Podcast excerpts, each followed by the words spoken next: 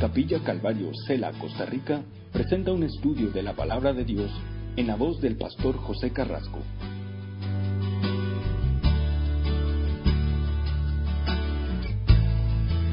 Salmos capítulo 32. Vamos a continuar esta noche en el libro de Salmos. Y vamos a, mirar aquí uno de los capítulos que yo creo es eh, importante porque nos enseñan algunos principios que tienen mucho que ver con eh, lo que Dios quiere hacer y lo que Dios requiere de nosotros. Entonces, eh, David en el Salmo 32 habla acerca del perdón, de la bendición del perdón, pero también eh, va a hablar acerca de cómo Dios lo va a proteger y Dios le va a guiar en medio de las circunstancias de su vida. Entonces, fíjese, dice aquí en el Salmo 32, lo primero que nos da es el título, Salmo de David. Y luego usa la palabra masquil. E, esta palabra hebrea es la idea para contemplación, pero también habla de instrucción. Entonces, este salmo es un salmo que nos va a instruir, que nos va a enseñar cuáles son algunas cosas que nosotros necesitamos aprender y especialmente con respecto al arrepentimiento. Porque a veces se desconoce eh, qué es realmente el arrepentimiento, qué es lo que Dios espera. Entonces este es uno de estos salmos que nosotros vamos a aprender y nos va a dar eh, instrucción el Señor en medio de este tema. Masquil es un salmo o es un título que se da no solamente a este salmo, sino a, once más que nosotros vamos a ir estudiando eh, eh, a medida que vamos avanzando en el libro de Salmos. Este es el primero, pues de 42 y, y así va eh, estos salmos. Entonces, mucha instrucción nos va a dar aquí y nos va a llevar a meditar. Una de las cosas que se repite aquí es la palabra Sela, y la idea aquí es meditar en lo que está diciendo. De hecho, en estos 11 versículos se repite tres veces. Entonces la idea es que cada vez que pase a un tema o está en alguna situación que termina, entonces es para que usted pueda meditar en aquella situación en la que el escritor está hablando. Ahora, ¿cuál es el contexto aquí? Bueno, los estudiosos dicen que este salmo, igual que el Salmo 51, fueron escritos durante el tiempo en que David eh, pecó. Como saben, no es la primera vez que vamos a ver esto en la vida de David, David pecando. Pero esto es una situación que lo llevó a David a escribir estos dos salmos, Salmo 51 y este Salmo 32. Si fuera en orden cronológico, primero debería ser el 51. Entonces, si usted quiere meterse y estudiar, lea el Salmo 51 y luego lea el Salmo 32. Y en el Salmo 51 David está pidiéndole al Señor, ¿verdad?, que eh, lo perdone por su transgresión. Y aquí en el Salmo 32 dice, bienaventurado es el hombre que ha sido perdonado de su transgresión.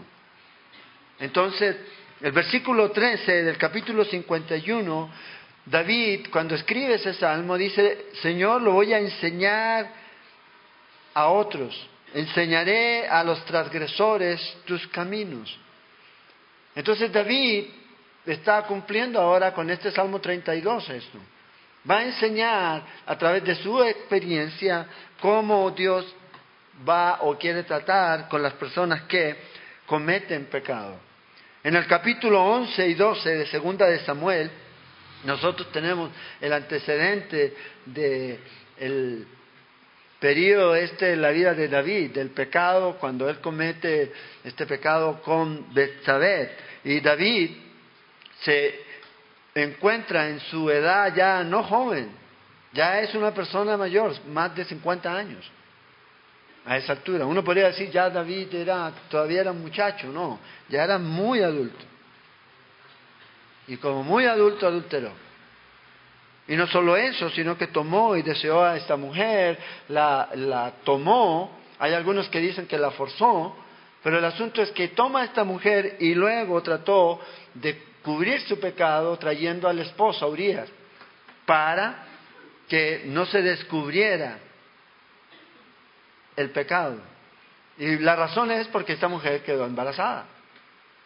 Entonces toman a este hombre, lo traen, lo emborracha y comienza eh, eh, a tratar de insinuar que se vaya al cuarto y que se esté con su esposa y, y, que aproveche la oportunidad que tiene, pero el hombre fue más íntegro que David.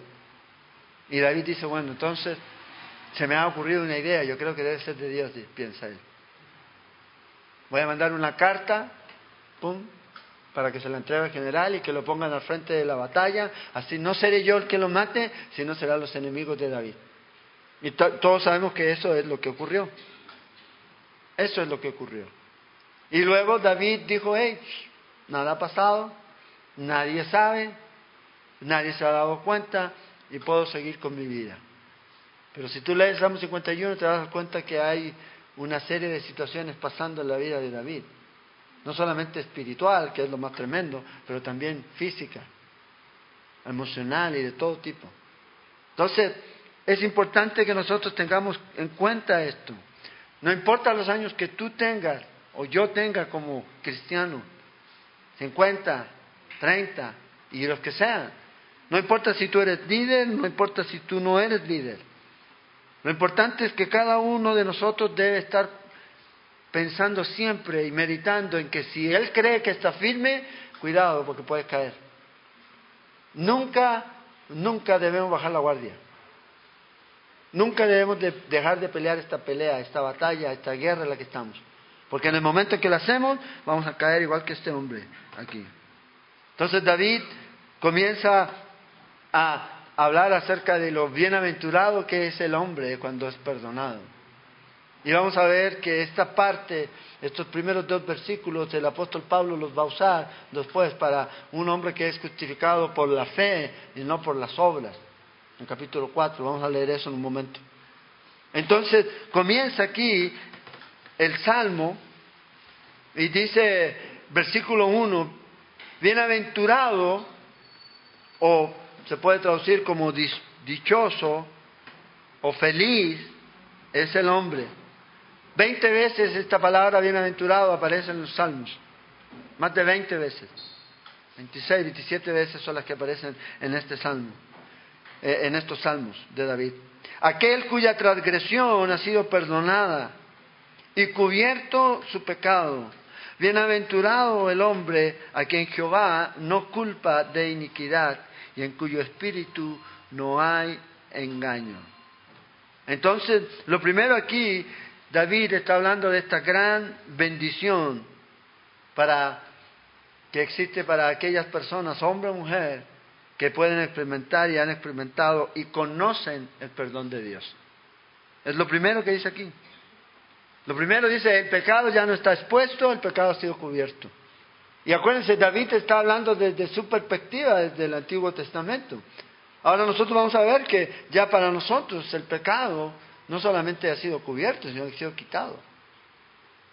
Entonces David dice, bienaventurado, dichoso es la persona que ha experimentado el perdón de Dios. Y vamos a ver que el asunto de experimentar el perdón de Dios no necesariamente tiene que ver con algo que yo pueda hacer, una obra, sino que tiene que ver con un reconocimiento y un arrepentimiento y una confesión de mi pecado ante Dios.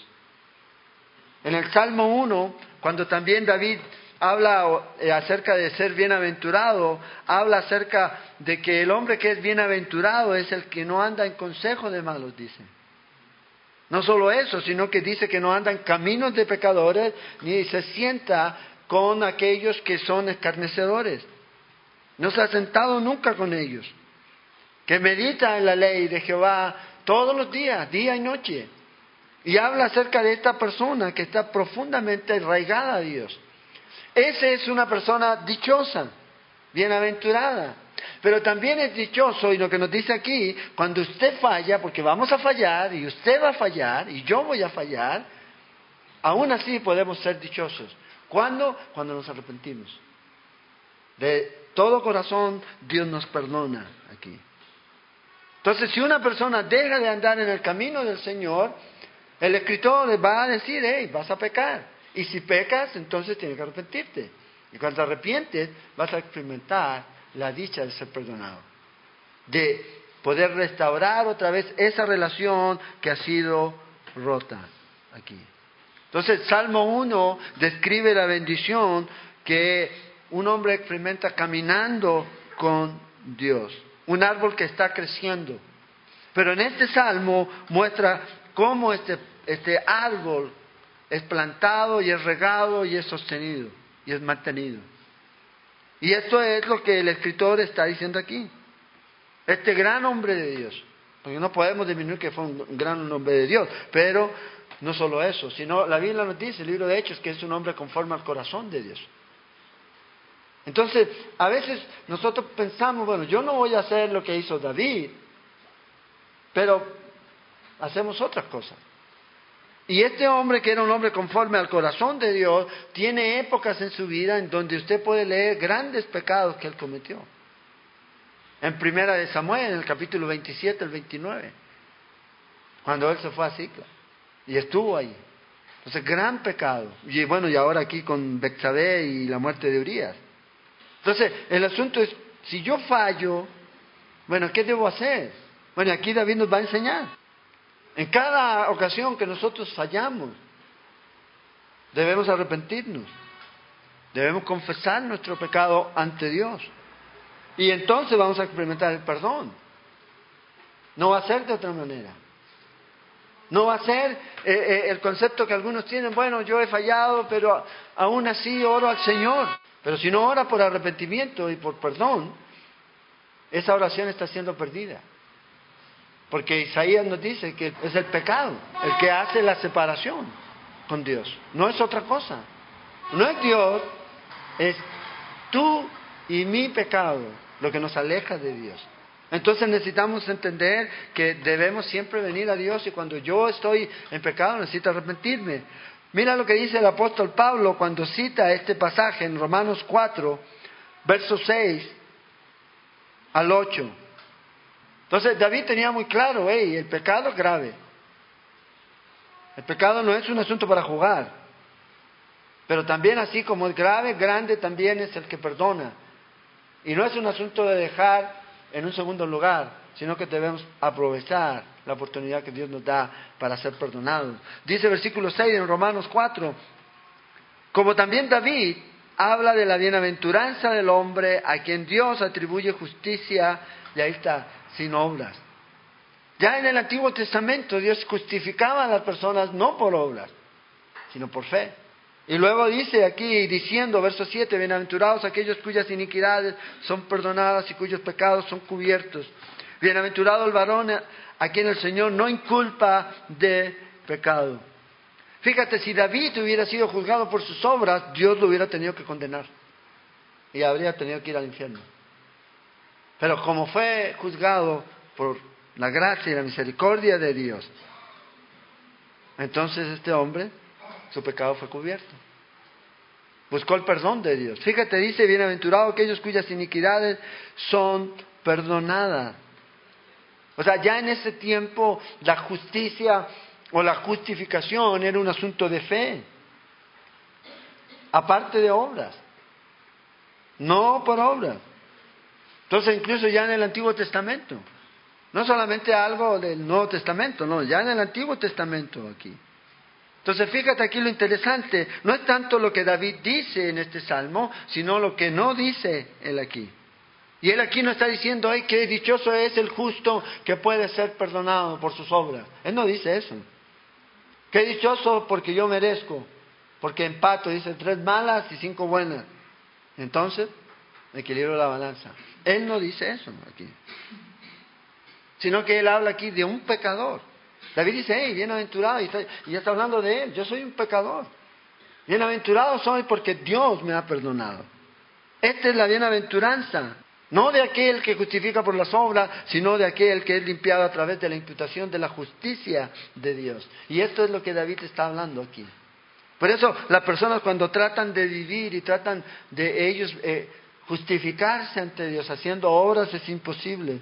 Siempre está enfocado y debemos enfocarnos en lo que Dios hace por nosotros y ha hecho por nosotros, en lo que Dios nos da a nosotros, lo que nos imputa y lo que nos imputa es su justicia, no lo que nosotros podemos hacer por Dios, no, lo que Dios ha hecho por nosotros. Y David aquí no hace ninguna mención a sus obras. Dichoso es el hombre que por sus obras es perdonado. No, no hay ninguna persona que va a ir al cielo por sus obras. Abraham fue justificado por la fe. Ahí mismo, en Romanos 4, dice el apóstol Pablo. Y todos los demás, Noé halló gracia ante los ojos de Dios, no por sus obras. Cada una de las personas tuvieron esta experiencia con Dios. Entonces David dice que feliz, que dichoso es aquel a quien Dios imputa su justicia y no lo juzga por sus obras. Pero ¿cuándo? Cuando este hombre se arrepiente. Fíjate, versículo 2 de Salmo. Bienaventurado el hombre a quien Jehová no culpa de iniquidad.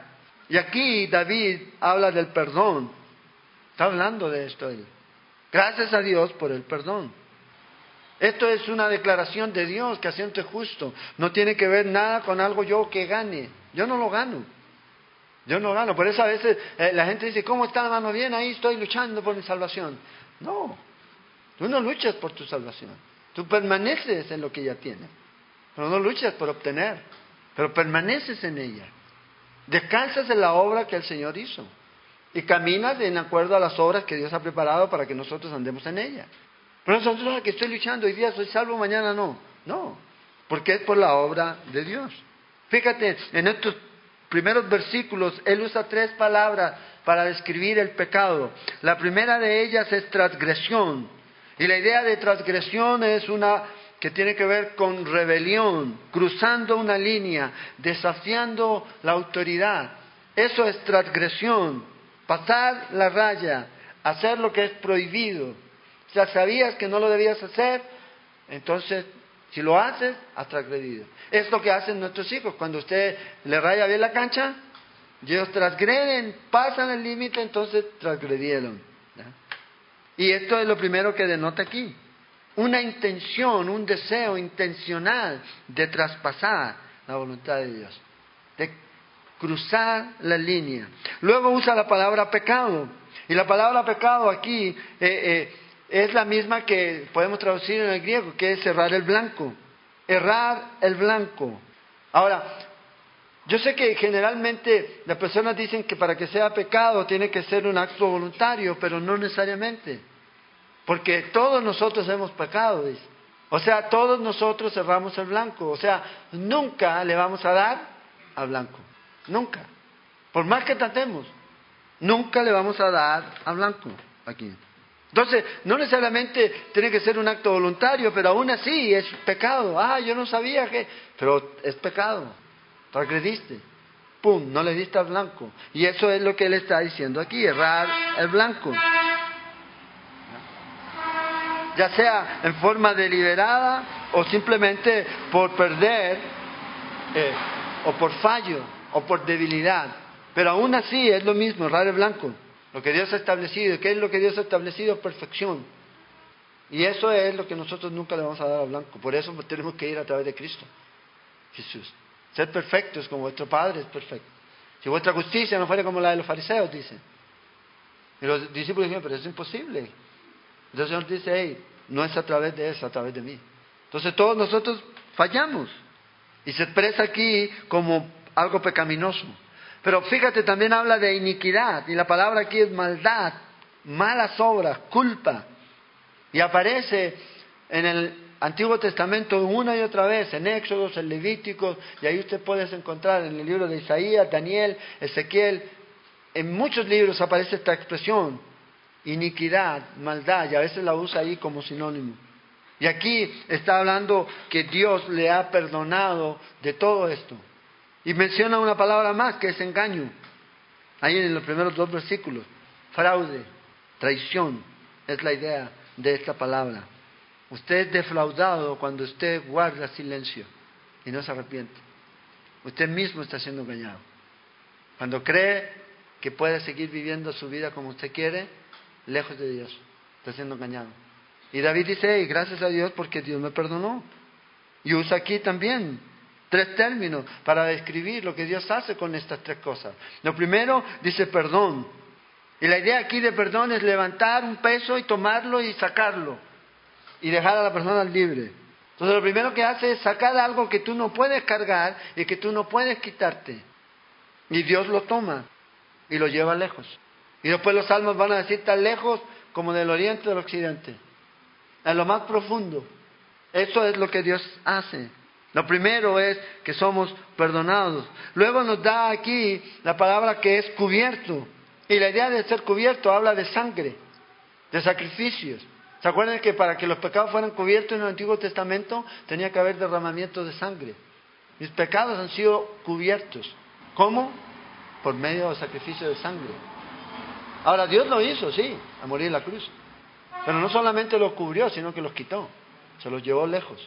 Y luego nos dice aquí que no atribuye, no imputa falta, que no toma en cuenta es la idea aquí, que no lleva algo contable. La palabra es una palabra contable, no está atribuyendo nada. Entonces el salmista dice, ¿cuál es tu pecado? ¿Cuál es tu falta? No importa cuál venga a ser esta falta, cualquier tipo de pecado, hay, hay alguien que lo puede perdonar. Ese se llama Cristo, se llama Dios. Nadie más. O sea, el verdadero perdón lo vas a encontrar en Dios. Debes dejar de pensar que primero debo aprender a perdonarme yo mismo. Es imposible. Primero tienes que recibir el perdón de Dios en tu vida. Por eso la gente dice, ay, que no puedo, primero tengo que perdonarme, ¿no? Porque si yo tengo que perdonarme, entonces estoy diciendo que el perdón de Cristo, el perdón que Él nos da, no es suficiente. Yo me arrepiento, Dios me perdona. Segunda Corintios 5, 17 nos dice que todas las cosas son nuevas. Dios nos limpia. El asunto es si creemos o no. Por eso dice el salmista, hey, bienaventurado es experimentar ese perdón de Dios que va a implicar gozo, paz y todo lo que nosotros necesitamos en nuestra vida. Pero si no lo hacemos, Va a ser complicada nuestra existencia si somos creyentes. Si no eres creyente, da lo mismo. No hay convicción. Pero si eres creyente y estás viviendo en pecado, vas a ser la persona más infeliz en la tierra. No vas a poder estar. Porque va a haber algo de ti, dentro de ti, que te va a decir que está mal, que está mal. No vas a poder estar bien allá, no vas a poder estar bien aquí. Entonces David dice, hey, lo mejor que hay que hacer es perdonarse. En cuyo espíritu dice, no hay engaño. No hay engaño. Y la idea aquí puede tener dos aplicaciones.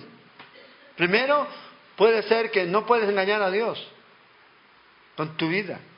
No puedes ocultar nada ante Dios. Por ende, tienes que ser sincero. Y el arrepentimiento es el paso que uno debe dar si uno ha pecado. Pero también tiene que ver con el, la transparencia de tu vida al saber que Dios te ha perdonado. Ya no hay engaño. Y tú estás tranquilo, ¿no? Yo soy perdonado. Y vivo tranquilo. Ya Dios no me atribuye a mí ningún pecado. Dios ya me perdonó. Entonces, ¿qué necesitamos? Las dos. No puedes engañar a Dios, pero también debes estar seguro de que el enemigo no te venga a engañar a ti. Y decir, hey, tú no has sido perdonado. No, Dios te perdonó. Romanos 8.1. Ninguna condenación hay para los que están en Cristo Jesús. Si usted se arrepintió, Dios te perdonó. Es en Cristo Jesús.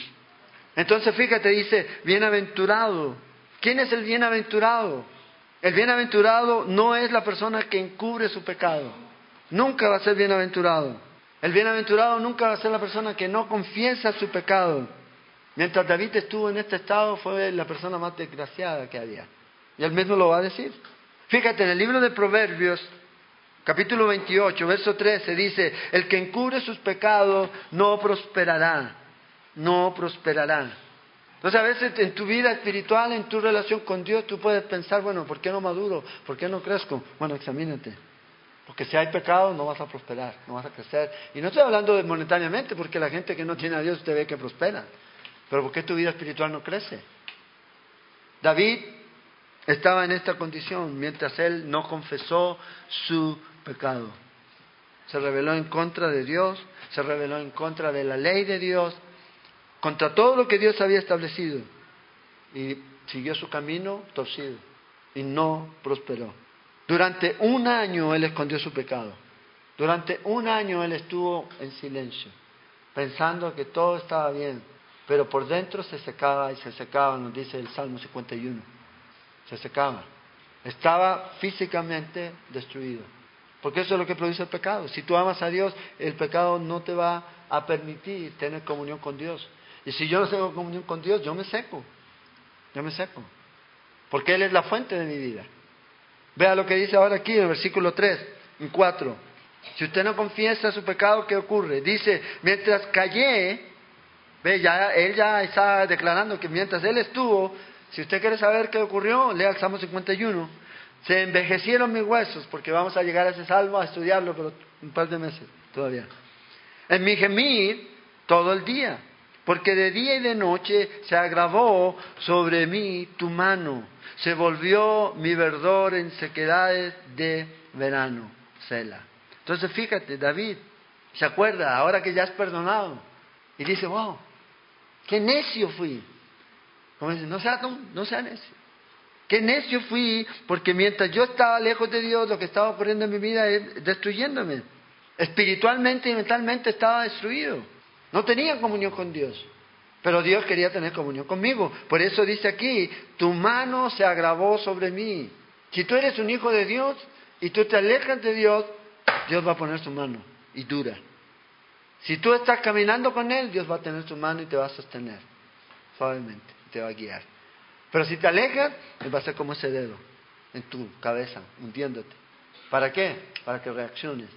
Y David dice, yo esa es mi condición. Pensé que estando callado nadie se iba a dar cuenta, pero ¿quién estaba siendo engañado? Él mismo. Por eso no debemos dejar Jesús dice, y la escritura dice, hey, ven y estemos a cuenta hoy. Porque cada vez que nos alejamos de Dios y comenzamos a vivir en pecado y no nos arrepentimos, cuando tú te demoras y te demoras y continúas y continúas, se hace mucho más difícil el volver a Dios, el arrepentirse. Cada vez más duro, más duro. Por eso es importante que nosotros tomemos el paso y pidamos el perdón inmediatamente, inmediatamente. Si tú eres un hijo de Dios y una hija de Dios y has caminado con Dios y has experimentado su paz y su amor, imagínate lo que no es experimentarla. Y eso es lo único que produce eso es el pecado. Es lo que produce en la vida de las personas. Su comunión con Dios se rompe. Y el Espíritu Santo te va a estar redarguyendo todo el tiempo. Arrepiéntete, arrepiéntete. Eres pecador, necesitas arrepentirte aquí. El Salmo 51 nos dice que él físicamente sufrió, pero no solo físico, sino que espiritualmente. También nos dice que se envejeció y que la mano de Dios apuntaba a David día y noche, eres culpable, eres culpable. Y eso comenzó a provocar sequía en su vida. Es lo que producen. Y es lo que él está diciendo aquí. Y se enfermó. Ahora, eso no quiere decir que toda enfermedad es producto del pecado. Pero sí significa que el pecado que no he confesado puede causar muchas veces aflicciones físicas. E inclusive Dios puede actuar. De manera que usted no lo imagine. En 1 Corintios 11, verso 29 y 32, dice que hay algunos que no toman dignamente la Santa Cena y se portan indecorosamente. Dice que Dios los ha quitado, los ha cortado. O otros han enfermado. Entonces David estaba mostrando esto. Entonces David podríamos decir, ya, ok, es una excepción en toda esta situación. Pero lo que David tiene que es igual a todos es lo terco. Y eso se aplica a todos, por no querer arrepentirnos. ¿Cuándo? Debemos arrepentirnos. Porque de día y de noche se agravó sobre mí tu mano, se volvió mi verdor en sequedad de verano. David está reconociendo algo aquí. Que al mirar atrás ahora dice, hey, todo lo que me estaba ocurriendo en mi vida era por mi rebelión con Dios. Y tú lo permitiste. Porque si David no hubiera sido hijo de Dios, nada de esto le ocurre. Por eso una persona que no comienza a sentir la mano de Dios sobre su vida cuando está practicando el pecado, ni comienza a sentirse incómodo ni mal, entonces debe examinarse si realmente es un hijo de Dios, si realmente ha recibido a Jesús como Señor y Salvador. Entonces nosotros, ay Señor, llévame en tus manos y elévame. Sí, pero aquí David está diciendo, hey, me estás aplastando con tu mano. Pero Dios nunca nos va a aplastar para destruirnos. Siempre lo va a hacer para que volvamos a Él, volvamos a Él. Ese es el propósito de Dios. Dice, se volvió mi verdor en sequedad, en sequedades de verano, sequedad, miseria. Y aquí era bueno para él, para que reaccionara. ¿Eres mi hijo? Eso es lo que espera, disciplina. Si eres hijo de Dios, Dios te va a disciplinar. Si estás pecando, Dios te va a traer a Él. Así que esa es la miseria. Entonces, lo que tú puedas estar sufriendo ahorita no es nada si vienes y comienzas a pensar en lo que va a ocurrir en la eternidad sin Dios. Por eso Dios lo hace ahora. Dios no se va a forzar contigo después que partas de este mundo, ni conmigo. Es ahorita. Y dice, y, además no voy a contender con el alma y el corazón del hombre para siempre. Entonces, si tú estás sintiendo y yo estoy sintiendo la convicción de Dios por lo que estoy haciendo, que es mal, que es pecado, entonces necesito arrepentirme, porque mi corazón se va a empezar a endurecer. Mi pecado, dice el versículo 5, te declaré. Y aquí está el asunto, confesar. Y no encubrí mi iniquidad. Dije, confesaré mis transgresiones a Jehová, y tú perdonaste la maldad de mi pecado. Seda, medita en eso. Eso es lo que David está diciendo. Esta es la parte central para algunos de este salmo. Confiesa su pecado. Una fórmula muy sencilla, lo que él está diciendo. Confesar, humillarse, reconocer que hiciste mal. Dejar de culpar a los demás y asumir tu responsabilidad. Primera de Juan, capítulo 1, versos 8 y 9 dice, si decimos que no tenemos pecado, nos engañamos a nosotros mismos y la verdad no está en nosotros. Si confesamos nuestros pecados, Él es fiel y justo para perdonar nuestros pecados y limpiarnos de toda maldad. Es lo mismo ahorita, como David lo está haciendo. No necesitamos nosotros tratar de ocultar que aquí no pasa nada. Está todo bien, pastor. No hay nada pasando. No tengo luchas, no tengo tentaciones. entonces está muerto. Si no tienes lucha, no tienes tentaciones, te moriste. Porque es lo que pasa todo. Estamos en lucha, tentaciones y fallamos. Pero aquí está, si confesamos. No sacamos nada con decir, hey, no hay pecado en nosotros. Por eso esas iglesias que creen que el creyente nunca más va a pecar, no es bíblico. Es imposible. Sí es lo, lo ideal, pero si pecamos, Dios no nos dejó ahí. Nos dio la fórmula. La clave es arrepentirnos, confesar nuestro pecado. ¿Por qué? Porque Dios dice aquí que está pronto a perdonar si confesamos. Dios no te va a perdonar mientras no te arrepientas. No pienses, ah, Dios es bueno y me va a perdonar. No, Dios te va a perdonar en base a la obra que Él ha hecho en Cristo Jesús, en la provisión que Él ha dado en Cristo Jesús. Pero necesitas arrepentirte. Varones hermanos, ¿qué haremos? Le dicen los judíos a Pedro, arrepiéntanse, arrepiéntanse. ¿Qué le dice Pablo a Pedro? No Pedro pica piedra, sino Pablo a Pedro, ¿se acuerdan en la pelea? Arrepiéntete. Tú estás llevando a los hermanos a un legalismo que ni nosotros podemos obtener. Arrepiéntete. Ese es el asunto, el arrepentimiento. No puede ser de otra manera. Si no nos arrepentimos, nada va a ocurrir. Entonces, ¿quieres tener y, poner fin al problema del pecado? Arrepiéntete. Si no te arrepientes, nunca va a ocurrir eso. Entonces dice aquí, mi pecado te declaré. Y qué es interesante, en el libro de Primera de Samuel, o Segunda de Samuel, en capítulo 12, en el verso 13, dice ahí que Natán vino. ¿Y se acuerda? Le contó la historia del, del hombre que tenía una corderita y que había otro que tenía muchos. Pero no, que le gustó la corderita y se la, pum, la, la tomó y se la comió para servírsela con, con todos los invitados. Y David dijo, ese hombre debe morir. Y Natán le dijo, ese hombre eres tú. Imagínense. Y David quedó así. ¿Yo? No, estás equivocado, no dijo eso. Dice que inmediatamente él se arrepintió, confesó. Se dio cuenta que la historia que Natán estaba contando era lo que él había tratado de guardar por un año en secreto, en secreto. Y cuando él se arrepintió, Dios lo perdonó, Dios lo perdonó. Pero ¿qué ocurrió? Que ahí usted no ve el relato de su confesión, de todos los pecados que había cometido, pero lea el Salmo. Y ahí está. Dice que él fue y oró al Señor. Uno a uno sus pecados. Confesó. Ante Dios. No ante ningún hombre, sino ante Dios. Porque a veces somos muy generales. Sí, Señor, pero no, pero si tú tienes un pecado particular, tienes que decir, Señor, perdóname. Por este pecado. Cada uno de los que tú puedas tener y Dios lo va a perdonar. Primero Corintios, versículo 31 del capítulo 11. Es algo que nosotros tenemos que hacer. Si nos examinamos a nosotros mismos, no seríamos juzgados o no seremos juzgados. Entonces, si usted se examina a sí mismo y se arrepiente, entonces no tiene que ser juzgado por otro. Usted mismo reconoce su pecado y se arrepiente. Entonces Dios no va a perdonar a la gente aquí porque nosotros sencillamente nos lloramos y esto. No, tenemos que confesar nuestro pecado porque Él es fiel y justo para perdonar. Él no va a dejarte sin perdón si tú vienes a Él. ¿Será que me perdona? No, esa no es la pregunta. Es si quieres arrepentirte. Esa es la pregunta. Porque Él te va a perdonar. Él es fiel y justo. Y lo demostró en su vida y dejó claro en la cruz que Él nos quiere perdonar y que Él nos quiere llevar a la eternidad. Todo ya está hecho.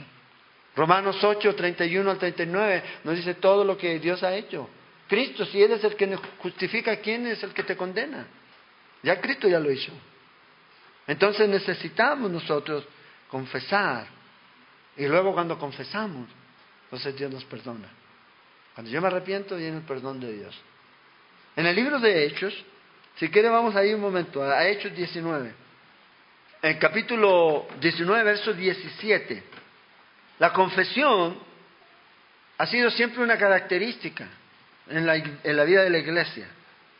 Y siempre que ha ocurrido un avivamiento es porque alguien o un grupo ha confesado su pecado y se ha arrepentido ante Dios. Fíjate aquí en Éfeso, en el capítulo 19 de Hechos, verso 17, dice, y esto fue notorio a todos los que habitaban en Éfeso, así judíos como griegos, y tuvieron temor todos ellos, y era magnificado el nombre del Señor Jesús. Y muchos de los que habían creído venían, vea, venían confesando y dando cuenta de sus hechos. Yo era un infeliz, Señor, como diría. Es lo que era pecador y leía y, y tenía imágenes y adoraba y esto y aquello. Venían donde Pablo, arrepintiéndose ante Dios. Y luego dice esto, asimismo muchos de los que habían practicado, porque esto es lo que trae la confesión verdadera, la magia, trajeron los libros y los quemaron delante de todos. Confesión y trae acción. No puede decir, yo me arrepiento y confieso mi pecado y ahí queda. Destruyo cualquier instrumento del pecado. Y ya no presento más mi cuerpo como instrumento para pecar, sino para santidad. Y dice aquí, y hecha la cuenta de su precio, hallaron que era de 50 mil piezas de plata. ¿Te imaginas? Todo lo que ellos quemaron aquí. Esto fue lo que ocurrió con esta iglesia. Pero trajo o vino por medio del arrepentimiento, confesión, y luego llevó a acciones, a obras de arrepentimiento, mostrando que realmente Dios había hecho un trabajo en ellos. Entonces, aquí, nada hace una persona que tiene un corazón duro y no se arrepiente. Por más que llore llore, si no realmente se está arrepintiendo, es lo que ocurre. Dureza, nada más. Y va a salir peor, y peor, y peor. Entonces, cuando alguien se arrepiente, viene a Dios y trae consigo un resultado el verdadero arrepentimiento. No el lágrima de cocodrilo. Porque tampoco a veces que gente que llega al otro día arrepentido, pastor. Puro de aquí para, para afuera, nada de aquí. Es el fruto, es el resultado, se va a ver. Va a ocurrir. Entonces dice, tú perdonaste la maldad de mi pecado, dice David, inmediatamente. David no ganó su, su perdón, sino que lo recibió. ¿Qué debes hacer tú si te pecas y te arrepientes? Recibe perdón por fe. ¿No hay que hacer penitencia? No. Solamente recibirlo. Creer que Él te ha perdonado si tú has venido a Él con un corazón contrito y humillado. No es, ah, es que deje arreglar mi vida primero y luego entonces me arrepiento. Nunca va a ocurrir. Porque si tú ves, nunca vas a ser tan y demasiado bueno como pretendes ser para estar frente a Dios. Por eso dice, hey, ven, si tu pecado fuera como, eh, eh, rojo como el carmesí, o sea, fuera lo peor de lo peor, ven, así te quiero. Pero ven y arrepiéntete y Dios te va a perdonar aquí. No hay prueba de un periodo de esperar. Bueno, esperemos a ver si Dios lo perdonó. No. El ladrón de la cruz, ¿qué prueba tuvo? Solamente tuvo que confiar en Dios. Nada más. Y de seguro usted lo va a buscar en el cielo y allá va a estar. Versículos 6 y 7. Por esto orará a ti todo santo en el tiempo que pueda ser hallado. Ciertamente la inundación de muchas aguas no llegarán hasta él. Y este es un modismo que está usando aquí, de aflicción, de lucha, de ataque. Estas muchas aguas. Tú eres mi refugio. Me guardarás de la angustia. Con cánticos de liberación rodearás. Entonces, ya aquí está el tercer cela, otra vez. Vea la protección y la guía de Dios. La protección de Dios. Usted va a ser perdonado y usted debe aprovechar la oportunidad que Dios le da para ser perdonado. Venir a Él. aprovechar en el tiempo que tiene. En el tiempo que tiene. Venga a Él y Dios lo va a perdonar. Y esto es lo que David está diciendo aquí. Tiempo cuando es descubierto nuestro pecado, inmediatamente venga y arrepiéntase ante Dios. No espere que su pecado se acumule y no arrepiéntase. Y cuando eso ocurre, entonces va a encontrar su refugio, y su refugio es Cristo. Es en Él en donde usted va a poder estar seguro. Dice, tú eres mi refugio, me guardarás de la angustia, y voy a adorarte con cánticos de liberación. Es lo que me va a rodear. El mejor refugio para nosotros es Cristo, no hay otro. En Él me esconderé, dice Salmo 27.5. Él es mi escondedero. Y David lo tenía muy, muy claro. Tarea, dice versículo 8, te haré entender y te enseñaré. Y aquí cambia, aquí es Jehová hablando, no David. Aquí es Dios hablando. Te haré entender y te enseñaré el camino. Y hay otro modismo aquí para una vida piadosa. La idea aquí es una vida piadosa en que debes andar. Sobre ti fijaré mis ojos. Dios quiere guiarte con la vista. Dios quiere guiarte. Él, Él no quiere usar la fuerza para guiarte. Él no quiere que tú seas como Jonás, que no le hizo caso a la palabra de Dios, dice la canción. Por eso, al mar profundo más. ¿Y qué tenía Dios preparado? Un pez. Dios no quiere usar un pez para guiarte a hacer su voluntad. Debes obedecer voluntariamente si hay pecado debes arrepentirte. No seas como el caballo, y aquí está, dice, si vas a ser como el caballo, como el mulo, sin entendimiento, que han de ser sujetados con cabastro y con freno, porque si no, no se acercarán a ti.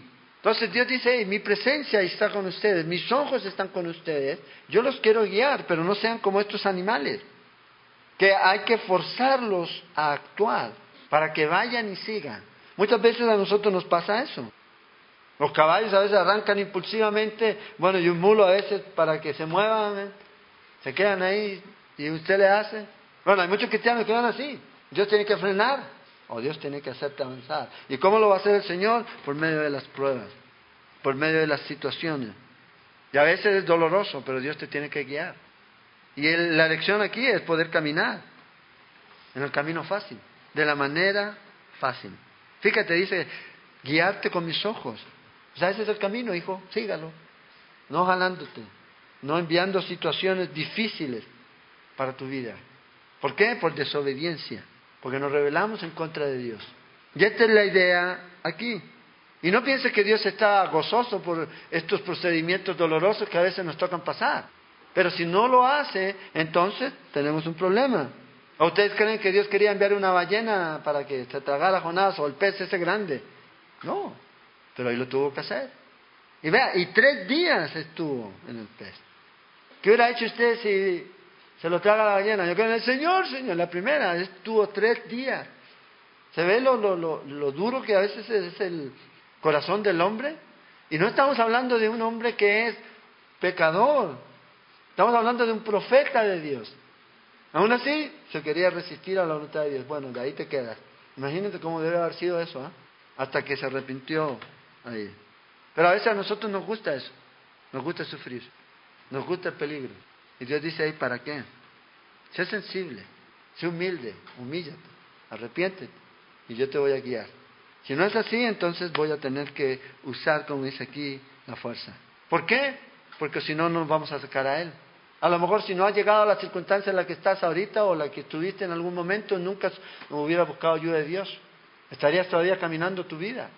Pero aquí es lo que Él está haciendo. Dios tiene siempre un Natán para cada uno de nosotros que nos va a dejar al descubierto. No importa el tiempo que pase, Dios nos ama y Él va a enviar a alguien. Pero para que eso no ocurra, mejor arrepentámonos y acerquémonos a Él. Y termina aquí. Muchos dolores habrá para el impío, más al que espera en Jehová le rodea, le rodea la misericordia. Alegraos en Jehová y gozaos justos y cantad con júbilo todos vosotros los rectos de corazón. Esto es lo que produce el arrepentimiento y el perdón de Dios. David entendía lo que era vivir por un tiempo alejado de Dios y por eso ahora él se regocija. Yo no cambio eso.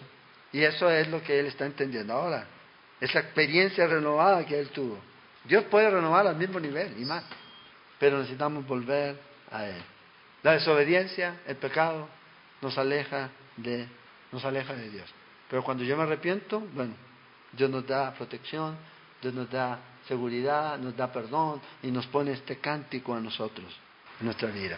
Pasado, perdonado, un presente de gozo y un futuro en las manos de Dios. ¿Qué más queremos? ¿Qué más necesitamos? Si Dios ya nos ha perdonado, ahora estamos viviendo en pleno gozo. Si no hay pleno gozo, quizás, ¿por qué es? Examínese, examina. Por eso David en el Salmo 139, Señor, examíname y ve si hay en mí perversidad. Examíname de los pecados que me son ocultos. tenemos que orar. ¿Por qué? Porque a veces nosotros mismos nos engañamos, pensando que está bien. Total, estoy orando, estás viendo pecado, tu oración no sirve. Tienes que arrepentirte. En cuanto te arrepientes, esa oración sigue escuchada. Lo demás no sirve. Entonces, Salmo de la bienaventuranza del perdón. ¿Quién dijo que las bienaventuranzas son solamente del Nuevo Testamento? También en el Antiguo Testamento. Hay liberación, hay libertad de la culpa. No solo eso, sino que también hay protección y guía del Señor. Cuando hay perdón, es lo que Dios hace. Si hay un corazón arrepentido, hay un Dios dispuesto a perdonar.